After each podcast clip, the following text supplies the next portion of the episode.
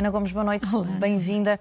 Começamos pela cerimónia do 10 de junho e, em concreto, pelo discurso do Presidente da República. Além desta metáfora dos ramos mortos que prejudicam a árvore, puxou também pela coesão, pela união, pela igualdade, pela autoestima e confiança dos portugueses e de Portugal. Que leitura fez à escolha de palavras de Marcelo Rebelo de Sousa?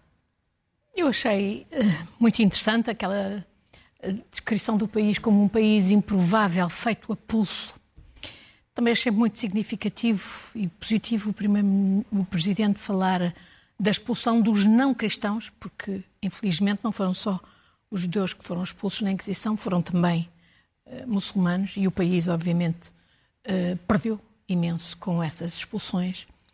Uh, e também gostei da forma como ele procurou projetar o, o, o, nosso passado no futuro, dizendo que não vale a pena nós projetarmos lá fora se não conseguimos uhum. resolver os problemas cá dentro. Isso, portanto, sem passar em claro, de facto, as nossas incapacidades.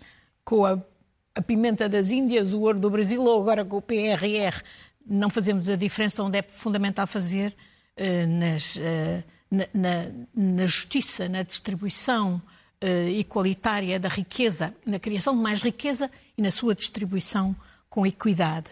Uh, aliás, foi muito significativo, o discurso também foi marcado, penso eu, por uh, as in inevitáveis por parte do Presidente picardias em relação ao governo, uh, que aliás já vêm trás e vêm da África do Sul, quando ele falou do Primeiro-Ministro como estudante 17 que não estudava nada.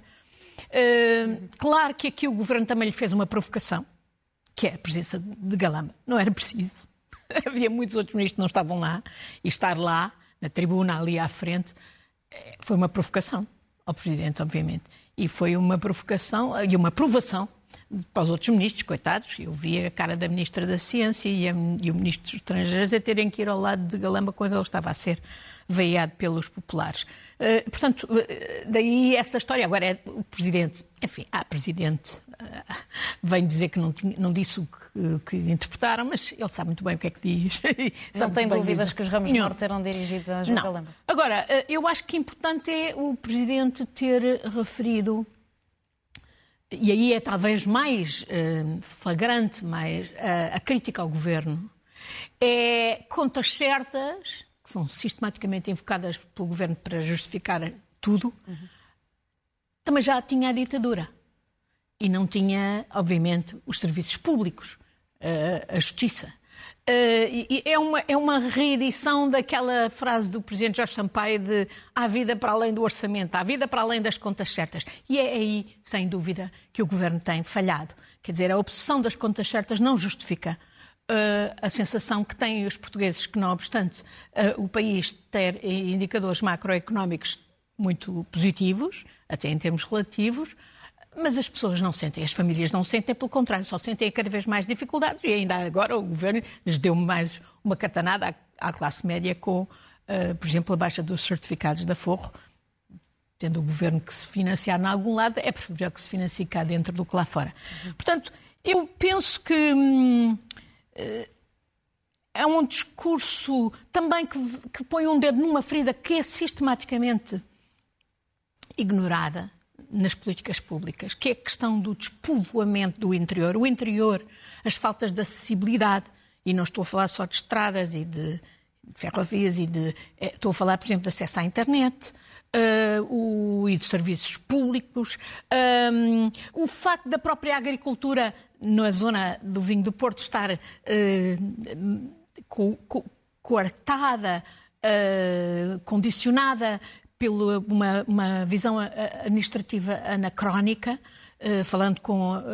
Quer dizer, isso também ressaltou exatamente da, da intervenção do, do João Nicolau de Almeida, que disse a região sabe cuidar de si, mas não pode estar aqui condicionada por estas eh, por, por, por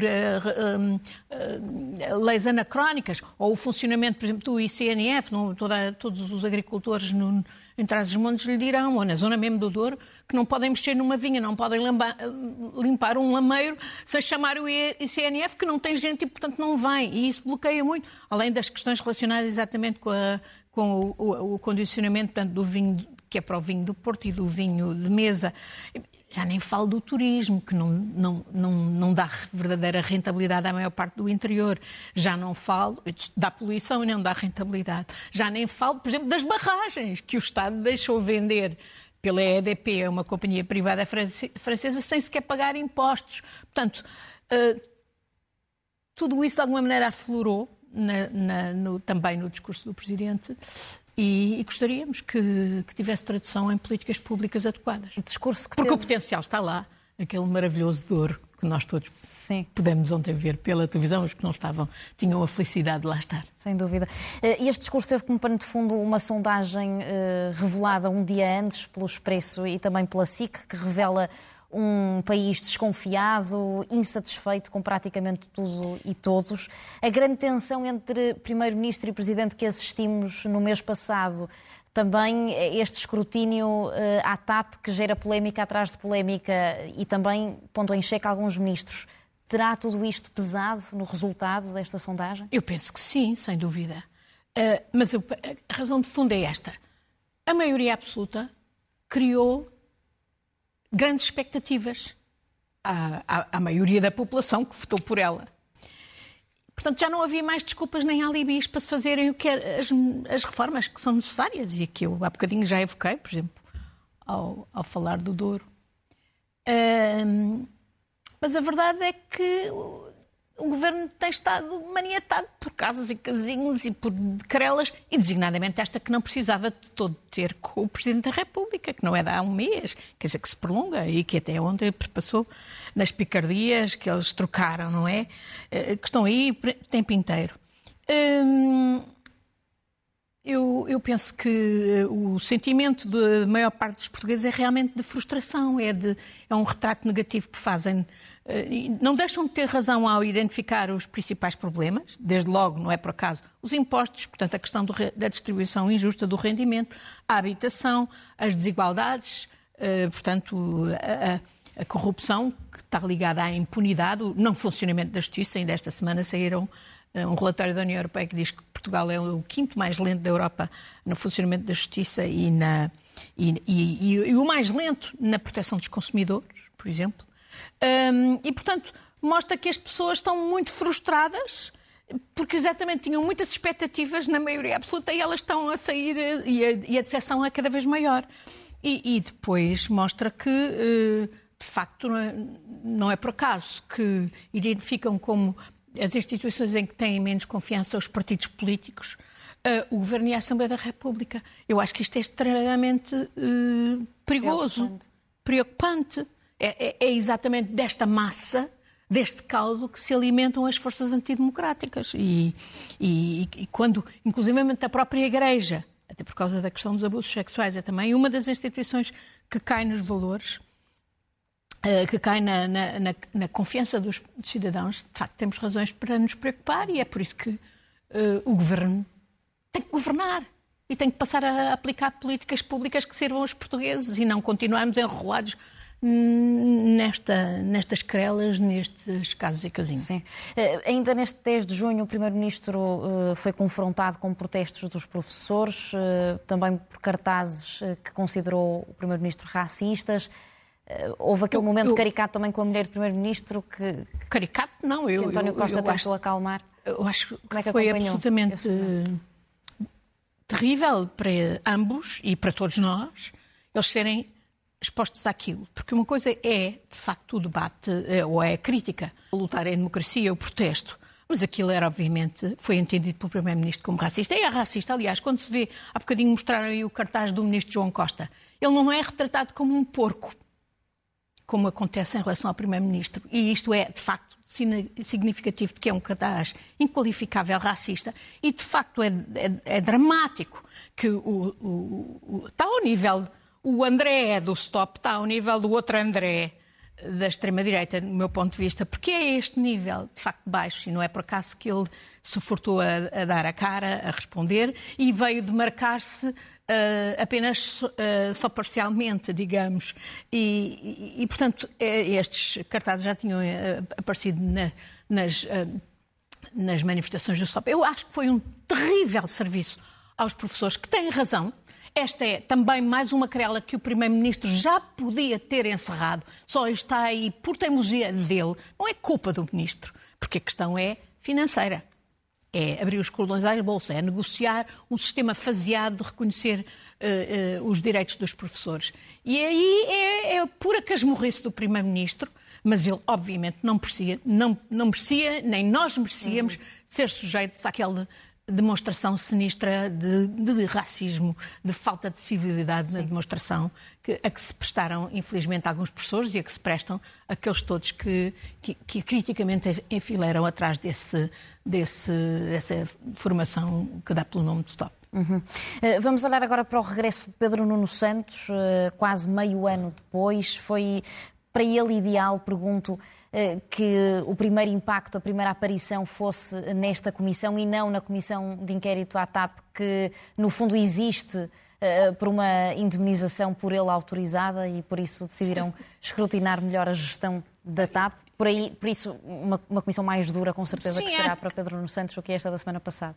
Ah, para aí, estamos para ver se será mais difícil para ele. Uhum. Eu penso que não, porque ele já assumiu, ele ele é daqueles políticos de convicções que não tem problemas em assumir o erro. Para já, não é, não é daqueles que dizem que nunca se enganam e que não cometem erros. Ele assumiu o erro. E por isso demitiu.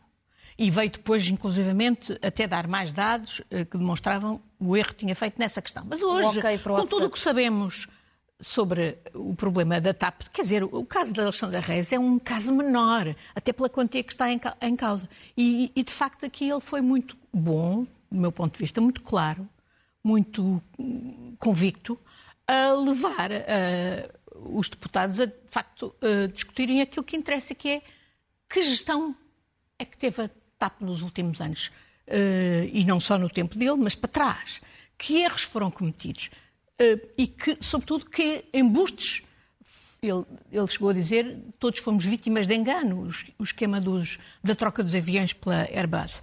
Isto é particularmente interessante no momento em que, por exemplo, lá tivemos o, o ex-ministro Pires de Lima a dizer que sabia, mas não sabia. Ele, Pedro Nuno Santos, foi claro. E, portanto, eu penso que ele, ele tem uma coisa muito importante, é que ele tem a força das suas convicções e defende o seu trabalho, defende o interesse público e não tem. Eh, não Está tem em boa forma de... para regressar à política. Portanto, eu estou com muita expectativa, sou uma das pessoas que vou procurar estar colada à ida dele à, à, à CPI, porque acho que é de interesse público e acho que é de interesse especial para, para os verdadeiros socialistas. Acho que isto deu esperança aos verdadeiros socialistas. O escrutínio da Assembleia da República, à TAP, está a terminar. Esta semana, três das audições mais esperadas: Pedro Nuno Santos, Hugo Mendes, Fernando Medina. O que é que devemos esperar eu já sou também desta semana? Das... O Primeiro-Ministro vai então tirar as tais consequências que no início disse vamos apurar toda a verdade do oco doer? Eu espero bem que sim, que ele tire consequências é para isto acabar e para acabar este braço de ferro com o Presidente da República que não dá saúde nenhuma às instituições democráticas e à confiança dos cidadãos nelas. Mas uh, o episódio SIS, eu continuo a pensar que houve uh, houve um erro. Aí está outra questão que o Primeiro-Ministro já podia ter encerrado há muito tempo e não, dar, não estar a deixar o SIS ser instrumentalizado, como está designadamente pelo PSD, de forma perversa, eh, porque no fundo eh, acaba por contribuir para descredibilizar eh, o SIS e nós precisamos de serviços de informação, mas era preciso exatamente assumir que houve um erro. Quer dizer, o erro que faz com que o Primeiro-Ministro, por um lado, tenha dito que houve um roubo e depois justifique a, a, a, intervenção do SIS, que obviamente não tem base legal. Uhum. Se houve um Quando roubo. se trata de um roubo. Exatamente. Um, o, o, o, secretário de Estado Mendonça Mendes, uh, quer dizer, a mim lembrou-me o Clinton, quando ele disse que fumou, mas não inalou, não é? Porque, quer dizer, ele foi lá, depois de ter negado não sei quantas vezes, podia ter respondido aos jornalistas. Não confirma, pelo menos, que foi ele a dizer a João pois, Galamba, não... a sugerir que, que chamasse o CIS Exatamente, ele, ele, não nega que tenha tido a conversa com Galamba sobre o SIS. Uhum.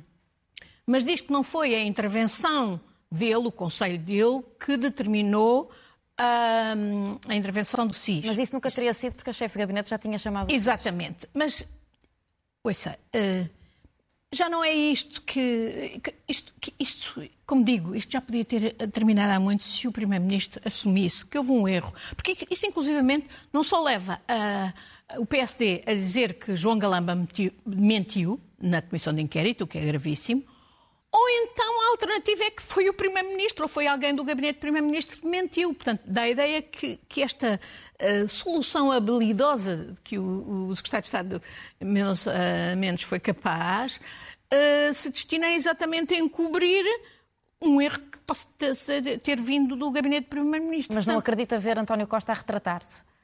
Não, eu acho é que isto é mau para o SIS. É, é, é, o PSD, do meu ponto de vista, uh, revela, de facto, uma grande falta de sentido de Estado ao pôr em causa o SIS, ao querer, inclusivamente, que se encontre um bode expiatório na, uh, na embaixadora Graça Meira Gomes, que dirige o CIRP, o que, era, uh, o, que, o que o PSD podia e devia fazer era retirar o seu uh, deputado da Comissão de Fiscalização e exigir uma nova comissão de fiscalização e uma comissão de fiscalização que efetivamente fiscalize, que foi o que esta não fez, e eventualmente até reforçá-la.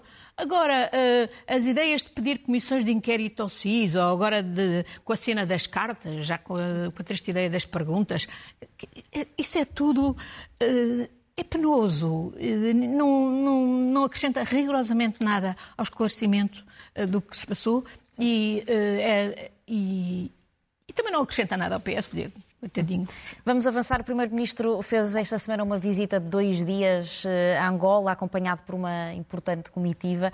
Assinaram três acordos económicos. Que oportunidades e que riscos pode trazer esta aproximação? Eu, eu sou a primeira pessoa a querer a aproximação entre Portugal e Angola, até porque eu acho que isso é positivo para os dois povos, em todos os planos, incluindo económico. O resto na linha da grande e intensa relacionamento humano. Mas, obviamente, isto não se pode fazer no esquema anterior. E não ouvi indício nenhum que quer o lado português, quer, quer as autoridades portuguesas, quer as autoridades angolanas, tivessem tirado ilações do que se passou atrás, designadamente nas questões da justiça. Portanto, que escrutínio vão ter os investimentos a fazer? Eu sou a primeira a achar que Portugal tem papel a, a cumprir na ajudar a Angola a diversificar a sua, a sua economia, o que é fundamental. Mas é para continuarmos com, a ser a lavandaria de, para não, não os mesmos, agora outros.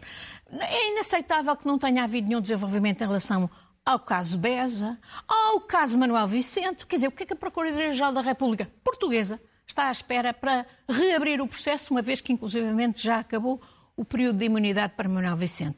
Eh, ou, ou, está contentinha dele continuar a investir cá, designadamente nos mídia, uh, e, portanto, ser essa uma forma de lavar dinheiro? Foi de Angola, Portugal, Dubai, agora é Dubai, Portugal, sabe-se lá o quê. Uh, Isabel dos Santos é outro caso. Eu disse aqui já, até a justiça holandesa tem dado a fazer mais do que a portuguesa.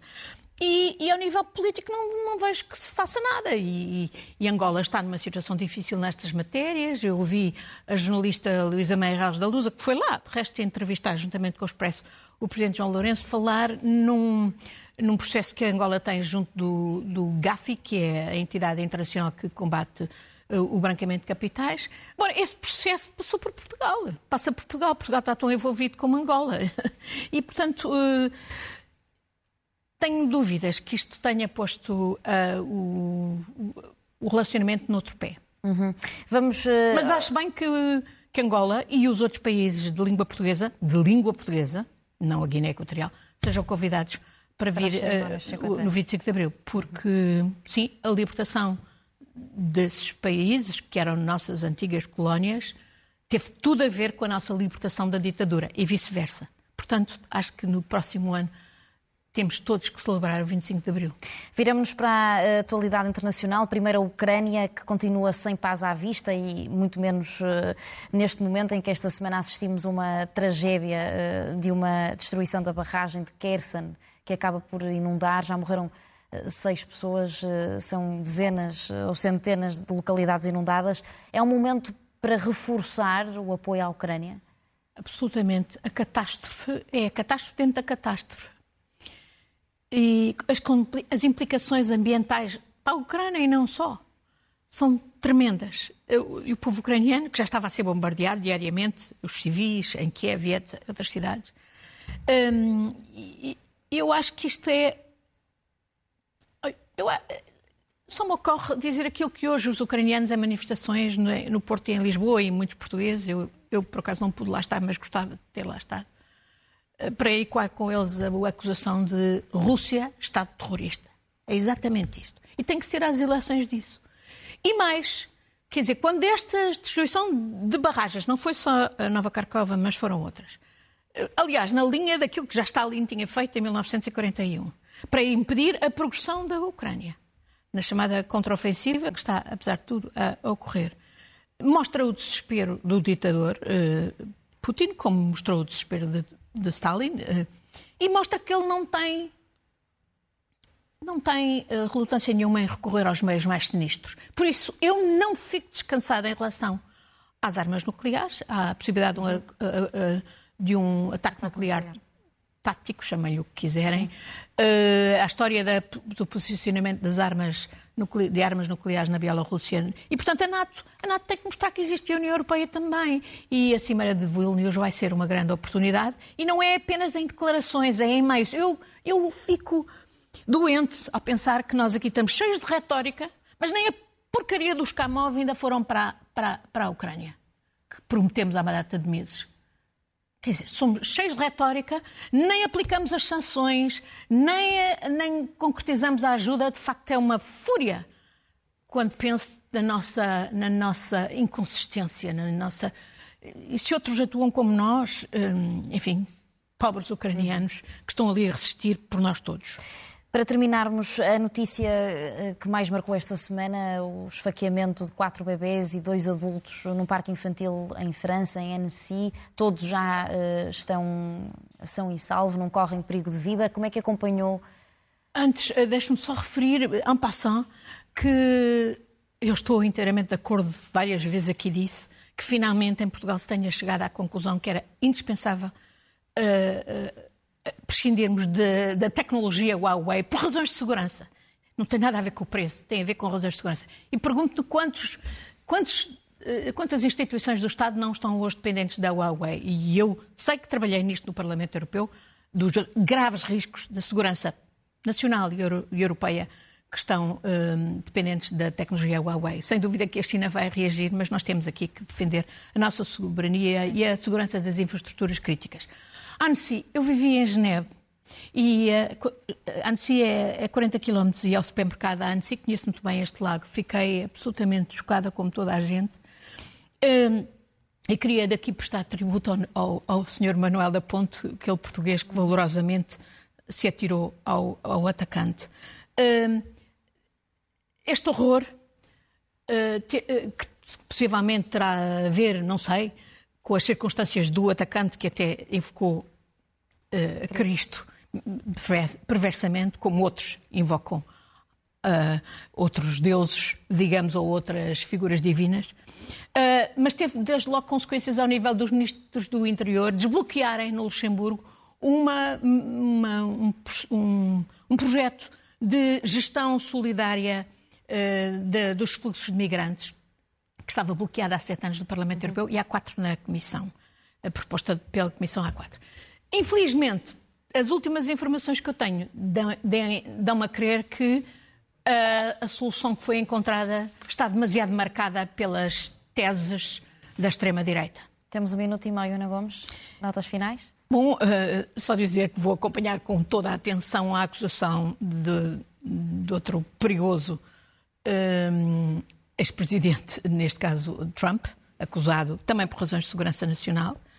Depois, fazer uma referência às eleições na Guiné-Bissau, onde a coligação de oposição ao presidente eh, ganhou com maioria absoluta. Vamos ver o que é que faz o presidente que tinha dito que não empossava o líder da coligação, que é Domingos Simões Pereira, do PAIGC. Vamos, vamos acompanhar com atenção. Queria uh, saudar o projeto piloto em que 39 empresas se associaram ao, uh, ao governo na, na, na, na, experimentação da semana de quatro dias. Acho que é, pode ser extremamente interessante para todos nós e desejo que seja um sucesso. E, finalmente, queria hum, chamar a atenção para uma importante proposta feita pelo cientista Nuno Maulide uh, na revista Visão, em que diz que Portugal devia fazer um investimento estratégico para um, encontrar a solução tecnológica para as centrais de desalinização que podem ser muito mais rentáveis se, uh, uh, com o investimento tecnológico adequado, também fizerem o aproveitamento, o, o tratamento dos resíduos. Uh, eu penso que é exatamente neste tipo de, de projetos de valor acrescentado, claro, de investimento na tecnologia, que nós devemos investir o PRR. E aqui deixo uhum. esta sugestão em particular ao Ministro do Ambiente. Ana Gomes, muito obrigada. Até para a semana. É uma forma também de combater a seca, essencial. Exato. Obrigada, até para a semana.